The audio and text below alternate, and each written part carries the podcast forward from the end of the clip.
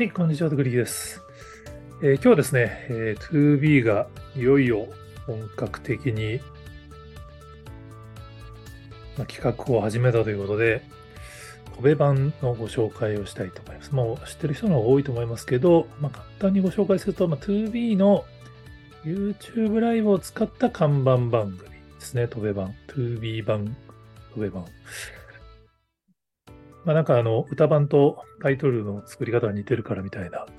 文脈もありましたけど、ちょっとね、びっくりしましたよね。本当あの、なんだろう。まあ、最初その戸辺版っていうそのロゴだけ告知されて25日の7時からだよみたいなのが、まあ、ツイッターとかで告知されてた時には、てっきり収録のなんか動画を流すのかなっていう、なんかグループ紹介とかね、まあ、よくあるそのアーティストの、こう、わちゃわちゃと楽しむ感じの YouTube のやつを流すのかなと思ったんですけど、オープニングは意外に普通の YouTube ライブの始まりだったんですよね。まあ、その、ファンとコミュニケーション、アーティストの方がファンとコミュニケーションする感じのライブ中継だったんで、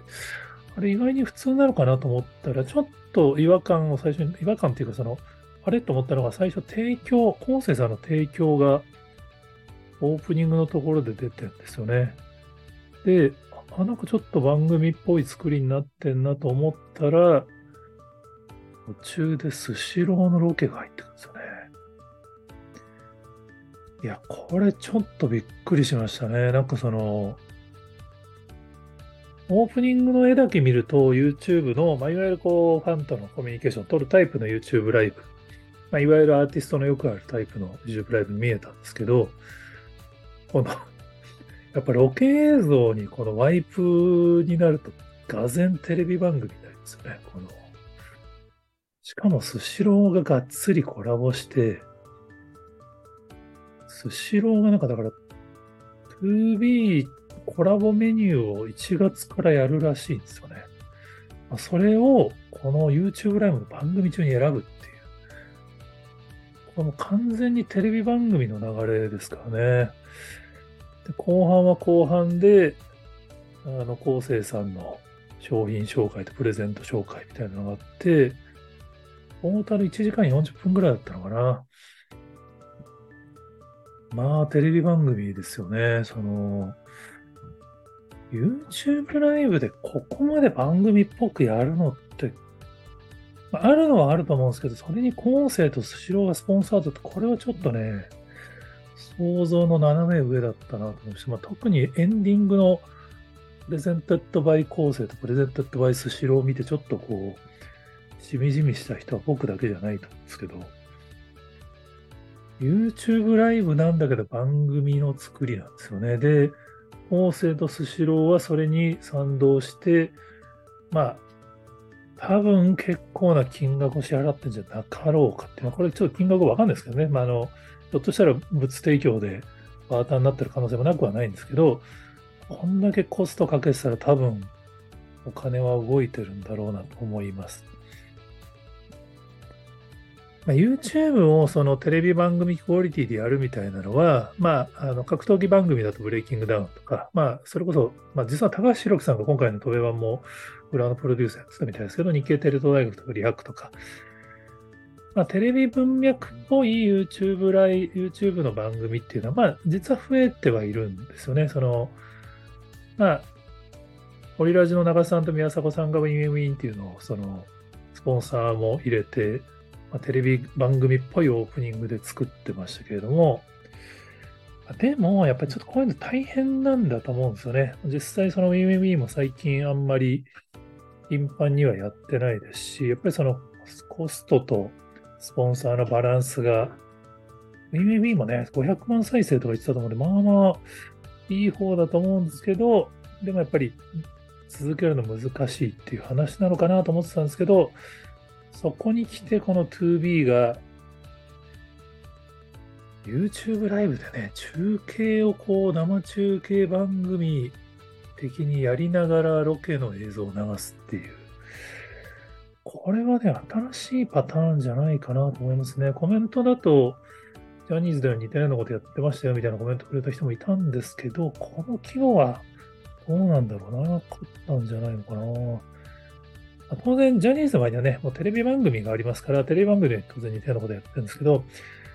で、今回の視聴数が同時30万超えとかなんですよね。この30万超えの評価は多分分かれると思います、人によって。僕は多いと思いますけど、まあ、YouTube のライブ視聴の同時視聴記録って、まあ、100万オーバーが、まあ、2B もありましたし、あの過去にあるんで、で、まあ、30万ってテレビの視聴率からしたら、正直大した数字ではないと思う人多いはずなんですよね。ま、今、アーカイブが多分200万視聴を超えてますけど、まあ、200万視聴を超えてる YouTube 動画がゴロゴロありますから、ただ、これね、スポンサーからすると多分嬉しいのは、ハッシュタグが、まあ、X、Twitter のトレンド1位になってたことなんですよね。2B 飛べマンっていう番組のハッシュタグが、これね、綺麗にこの7時の開始のタイミング1万6000件から始まって、多分トータル10万件とか超えてたと思うんですけど、これだから世界1位取ったんですよね。深夜とかの時間帯ならわかるんですけど、土曜夕方7時ですかね、通常テレビ番組がハッシュタグの1位を取るところを、YouTube のライブ中継のハッシュタグが1位を取ってしまって、しかもそれが世界1位になってるっていうのは、これはね、すごいと思います。で、後世とかスシローの社名もトレンド入りしてたんですよね。スポンサーからしたら結構ね、満足度高いんじゃないかなっていう。ちょっとわかんないですけどね、事前のこう握りとか金額次第で当然、投資対効果って変わるんで、後世とスシロー、まあ当然しばらくスポンサー続けると思いますけど、めっちゃ喜んでるのか普通と思ってるのかちょっとわかんないですけど、スシローとかもう1月からそのコラボ寿司をもう店舗でやる前提で今回企画に向かってますからね。これ、かなりなチャレンジだと思うんですよね。これ、多分ですけど、スシローのコマーシャルに 2B のアーティストが起用される流れがま決まってんじゃないかなとかいろいろ想像しちゃいますけど、まあ、それをね、YouTube ライブで最初に発表するっていうのは、これちょっとね、時代が変わったなっていうちょうど先月からワンピースが今24時間全話ライブ配信をやってまして、あのずっと YouTube でアニメが流れ続けてるんですよね。これでその、あもうそのワンピースみたいな人気アニメであればテレビ局、まあ、ワンピーステレビを YouTube 上に作れちゃう時代なんだな、みたいなのを思ってたんですけど、今回、要は 2B テレビ局が YouTube ライブで開設された状態で、その番組にスシローと構成はスポンサードしたっていう。で、これ面白いのが、その、ハッシュタグの投稿が多いのも大事なんですけど、このね、ファンのハッシュタグ投稿の質がすごいんですよね。動画がめっちゃ上がってるんですよ。これちょっと僕もびっくりしまして、その、まあ、元ジャニーズのの、あの、アーティストの方々じゃないですか。その人たちの動画をキャプチャでツイッターに上げるって多分昔だったらコアットだったし、コアファンは絶対やらなかったはずなんですよね。でも今回めちゃめちゃ上がったんですよ。で、何が起こったんだと思ったら、実は9月にガイドラインが発表されてました。ちょっとこれすみません、見落としてました。このガイドラインがね、すごいんですよね。2B 及びアーティスト個人が発信する画像や動画をファンの皆様個人の SNS に投稿いただくことに関して 2B は著作権侵害を主張いたしませんっていう。まあ、これによって、イコールどんどん動画アップしてくださいねっていうことをファンに、ファンにお願いしてるんですよね。これ多分 IMP のクルージングがリリースされたのが8月で、その後にサイトにお知らせが出てるんで、多分ファンからの問い合わせを受けてガイドラインを策定したんだと思うんですけど、これはね、ここからこれをやっていたから今回の飛べ版でファンがこんだけ動画投稿するって話なんですよね。で、これ、クライアントからすると、まあ、だからスシローとか後世からすると自分の番組のところの動画も切り抜いて拡散してくれてるんで、こうなるとやっぱ同時視聴30万人の意味が変わってくるんですよね。同時視聴30万人はテレビの視聴数からすると少ないかもしれないけれども、アーカイブもあるし、その切り抜き動画で拡散しているのもあるし、ハッシュタグの露出もあるしで、これはね、ちょっとすごいことになるんじゃないかなと思ってます。で、また次回予告がすごいですよね。まあ、ハワイに行ったよみたいなくだりがオープニングからあるんですけど、まあ、それをハワイに行っていたのは実はそのハワイロケだったっていう。次回は12月24日午後7時。これクリスマスイブですからね。まあ、ハワイのクリスマスプレゼントってことなんだと思うんですけど、ハワイロケの番組が次回、まあ、1ヶ月後に放送されるらしく、これね、やっぱりそのこのテレビ局がこれほっとくわけないと思うんで、まあ、もともとその飛べ版っていうタイトルだから、その歌版と絡んでんじゃないかとか、いろいろ憶測が事前にありましたけど、どうなんですかね、これ、テレビ局と事前に組んでても、なんか来年からはテレビの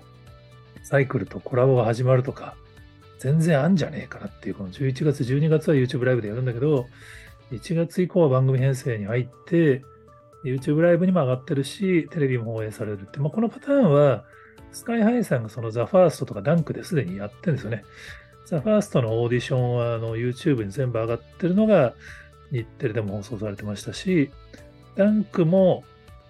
フルでは YouTube に上がってないんですけど、ダイジェストが YouTube に上がってて、フルは、まあ、フル番組のやつはその日テレの Hulu だったり、まあ、TVer で見られたりみたいなのがあるんですよね。だから YouTube がある前提でテレビ番組を組むっていうのが、まあ、BMSG、スカイハイさんなんかは徐々にやり始めてたんで、これを、トベ版もやる、まあ、とやらないとおかしいと思うんですよね。みたいなのがちょっとどうなるか注目点ですね。まあ、実際あの、ジャニーズにおいてもジャニーのチャンネルが非常に人気になったんで、24時間テレビがジャニーのチャンネルとコラボで実施されるみたいなのがありましたけど、これね、ちょっと日本のそのテレビ局の YouTube の使い方とかにも大きな影響を与えるんじゃないかなと思う出来事だったので、ちょっと当日に慌てて記事を書いてみた次第です。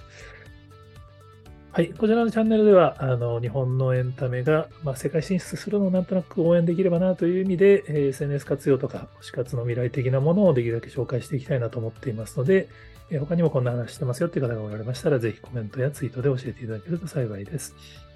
読まれております。